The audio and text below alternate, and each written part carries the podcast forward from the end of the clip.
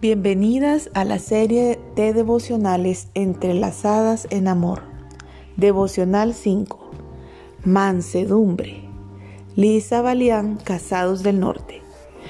Dice Mateo 11 del 28 al 30. Venid a mí todos los que estéis cansados y cargados, y yo os haré descansar. Tomad mi yugo sobre vosotros y aprended de mí, que soy manso y humilde de corazón y hallaréis descanso para vuestras almas, porque mi yugo es fácil y mi carga ligera. Devocional.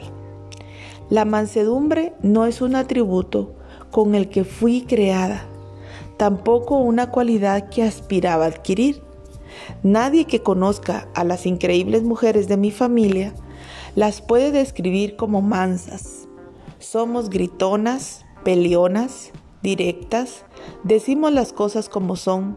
Por mucho tiempo no entendía que mi forma de comunicación muchas veces era con enojo, agresiva, grosera, y no me daba cuenta de que de esta forma estaba dañando relaciones que yo apreciaba mucho.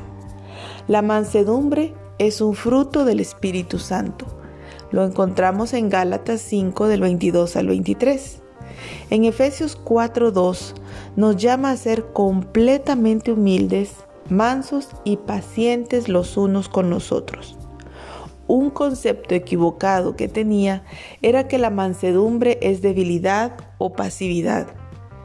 La verdadera mansedumbre, estoy aprendiendo, requiere mucha fortaleza y autocontrol. La mansedumbre viene desde un estado de humildad en el versículo de Mateo 11, Jesús pone a los dos juntos. Yo soy manso y humilde de corazón. Mi falta de mansedumbre muchas veces se debe a mi espíritu orgulloso, el creerme muy justa, el enojarme rápidamente y desear venganza. Para mí tener un espíritu de mansedumbre está atado directamente a qué tan rendida a Dios estoy.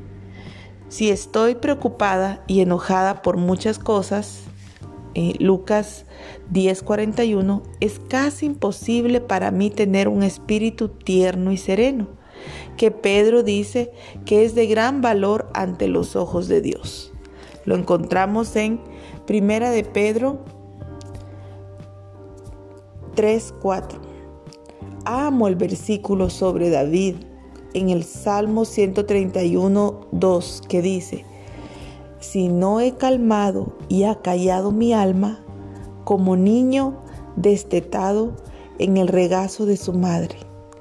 La mansedumbre coloca nuestra fuerza bajo la guía de Dios. Él puede después usar nuestras palabras y acciones para su reino. Desafío. Versículo de memoria. Proverbios 15.1. La suave respuesta aparta el furor, mas la palabra hiriente hace subir la ira. Preguntas de reflexión. ¿De qué formas Dios ha sido manso y tierno contigo? ¿Cómo te sientes cuando te hablan con ternura y mansedumbre en lugar de con enojo y dureza? ¿Cuáles son las cuáles son tus barreras para mostrar mansedumbre en tus interacciones con otras personas? Que Dios las bendiga.